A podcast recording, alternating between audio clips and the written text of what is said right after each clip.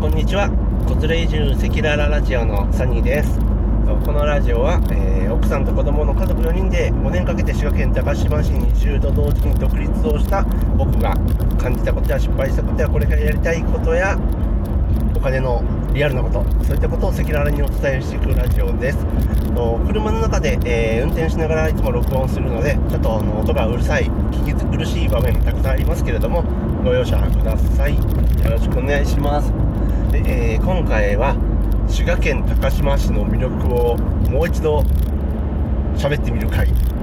です。と滋賀県ね高島市、えー、皆さんご存知ですか？知らない人が多いと思います。はい。でめちゃくちゃいいところなんですよ。本当に僕移住して、えー、まあ、僕、え、家族で移住したのは8月の8日からですけどもと4月5月から僕は単身でしか高島に入っていても半年になるのか半年ですね暮らしてますけども本当にいいところで、えー、今までね暮らしの中でストレスを感じたことイラッとしたことがねないです、えー、っていうくらいねあのなんでしょう本当にもう田舎暮らしというかザスロースローライフじゃないんですけど、まあ、ザ気持ちの面ではスローライフっていう、えー、暮らしができています。じゃあどんなところかというとまず滋賀県のまず滋賀県の場所は分かりますかね、まあ、分からなくてもなんかあのイメージしてください。とお京都の右側です。えー、そうですね。京都の右側。で福井県の左下。そんなところなんですけども、まあ、あの琵琶湖がありますよね。琵琶湖結構でかくて滋賀県といえば琵琶湖。琵琶湖しか思いつかないっていう人たくさんいると思うんですけども、まあ、のそうです。琵琶湖です。琵琶湖しかない滋賀県でいて琵琶湖がある滋賀県。琵琶湖はねめちゃくちゃすごいですよ。の琵琶湖に関しての、えー、話をまた別途しようと思います。ととにかく琵琶湖がありますと。で琵琶湖のサイズはね滋賀県の6分の1だけなんですよ。めっちゃでかく感じるかもしれないんですけど実は滋賀県全体の6分の1の面積しか琵琶湖はなくて、まあ、6分の1もあるっていうのかな、えー、どっちがいいのか分かんないけどまあそんな感じなんですね。で、えー、滋賀県ってね、あのー、滋賀県の中でも何やろ琵琶湖の地図でいうと右側東側湖東とかって呼ばれるエリアエリアと、まあ、湖西琵琶湖の左側西側の湖西っていうエリアとあと湖北とか湖南とかって、まあ、東西南北で、えー、分かれてたりするんですけども呼ばれ方がね。僕は湖西の上地図でいうと琵琶湖の左上の高島市に住んでいますっていう感じです。高島市のねいいところはねまずね地形的に周りが山と琵琶湖に囲まれていて、えー、ちょっとあの周りとある意味寸断されているというかあの隔離されたような地形になってるんですね。で、まあね、あの、滋賀県の中でも陸のことなんてことを、こう、かっこ笑いみたいな感じで呼ばれたりすることもあったりします。全然あの、孤島ではないんですけどね。あの、まあそういう地形なので、と、文化も気候も人の、あの、何か、暖かさも、ちょっとね、北海よりはね、あの、ちょっと遅れてるというか、のんびりしてるんですよね。独自の文化や風土が育っていて、それが今もちゃんと自然と残っているっていう印象です。で、えー、気候で言うと、もうほんと春、夏、秋、冬、ちゃんとあります。夏は、えー、まあ、ちょっと街よりは涼しいですけど、夏はちゃんとあのそれなりに暑いですし、えー、湖水浴、琵琶湖の、まあ、浜がたくさんあるので、ビーチがたくさんあるので、ちゃんとあの泳げる海水浴的に泳いで楽しめます。そして、琵琶湖の水結構綺麗です。で琵琶湖の水以前に高島市ってね、あの、西側に、えー、山があってその山越えたらもうすぐ福井県みたいな感じなんですねなので、えーと、冬はね雪が結構降ります日本海が日本海からのの風が吹きつけて、えー、山にバーンと当たってそこで大量の雪を降らせるので結構豪雪地帯的な感じなんですよ実際豪雪地帯に指定されているような地域もありますなので雪が降ってそれが春に雪解け水となって福井県側と琵琶湖側にえー、地下に染み渡って流れてくるんですね。なので、えー、滋賀県高島市は、まあ、水の生まれる町でもあります。で、その水が琵琶湖に注いでいくので、当然琵琶湖の水もとすごい綺麗。ということで、めっちゃ綺麗なんですよ。琵琶湖の水すごい綺麗だから、夏、あの、すごい気持ちよく泳げたりします。で、景色もすごい綺麗ですしね。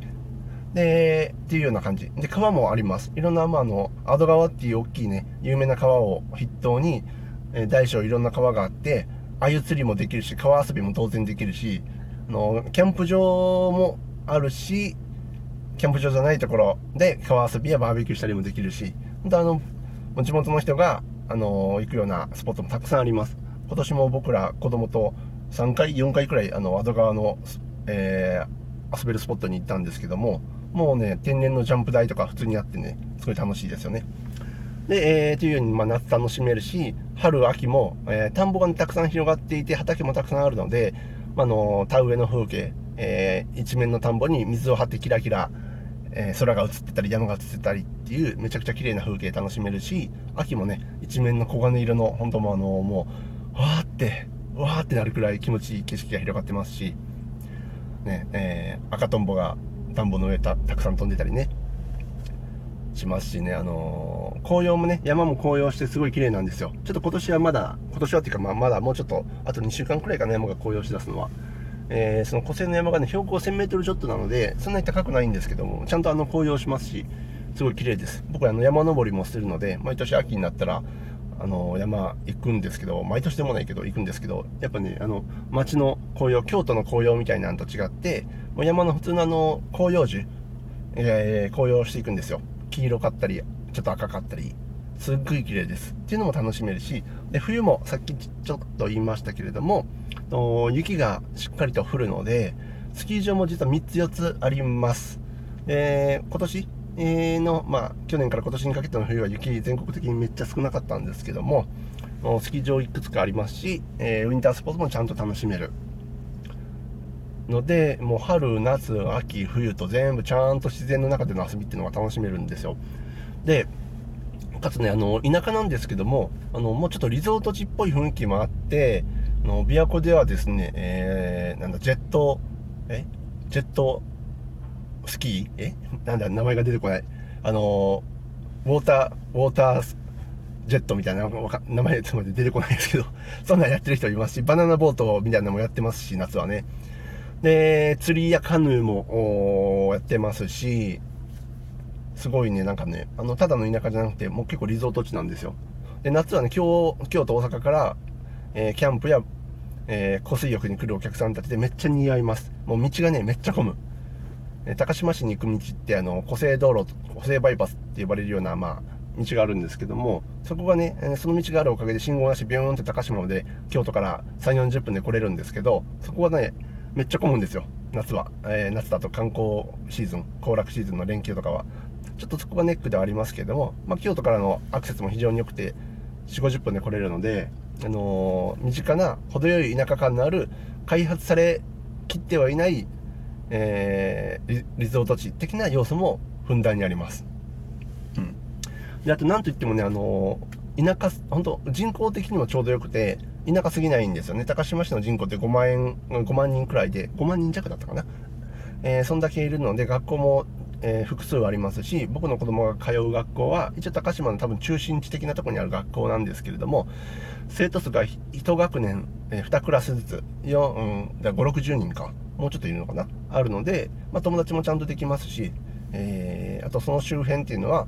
田舎ではあるものの、あの、商業施設もあります。ドラッグストアもいくつかありますし、100均もいくつかありますし、コンビニももう4、5店舗ありますし、えー、平和堂っていう滋賀県の県民のあの愛する、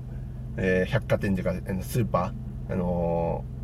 お店もありますし、えすごい生活はしやすいですで電車も通っていて1時間に2本くらいしか走ってはいないんですけどもと京都から4 5 0分まあ50分かかんないかな3 4 0分で高島で来れますという湖西 JR の湖西線っていうんですけどもそういう電車が走ってるので、非常にね、あのアクセスはいいし、街に買い物も行きやすいし、と高島から京都や、えー、まあ、なんなら大阪まで通勤、通学してる方もたくさんいます。電車1本できるので。で、帰りもね、えー、京都からの高島方面への最終電車が、なんと12時くらいまであります。12時くらいに京都から電車に乗って1時前に高島に着く。普通にもう街ですよね。これね。街の暮らしと一緒ですよね。っていうような感じの生活環境です。で、本当高島はまだあのー、田舎暮らしの移住先としてもそんなに有名じゃないし、まあ実は移住者めっちゃいるんですけど、そのメディアでバーンと取り上げられるような、例えばなんだろう、信州の白馬安曇野とか、あの瀬戸内海とかそんな感じほど有名じゃないのでめっちゃ穴場なんですよね。でもめっちゃいい。のではいまだあの移住先決めきってない方はぜひ一回高島に足運んでみてもらえたら嬉しいなと思いますしとそういう場合は僕やあのツイッターであの移住系のブログを書いてるコッコさんという方がいて、まあ、コッコさんも音声メディア最近始めたんですけどもの僕やコッコさんに連絡いただけたら全然あの普通にご案内したり何でもあの電話でもなんかメッセンジャーでも何でも情報はお伝えしますので遠慮なく言ってもらえたらなと思います。はい、ちなみにコッコさんと僕はあのこれねたまたまなんですけどあの昔からの友達だったんですよ。移住したいなと思っていろいろ情報を集めてる中で僕 SNS で再会したんですけども。すごいすごいです。はいということで今日もありがとうございました。えーと、高島市高島市の魅力をちょっと喋ってみました。もし興味あれば遠慮なくご連絡いただければすごい嬉しいです。高島本当いいとこです。ありがとうございます。バイバイ。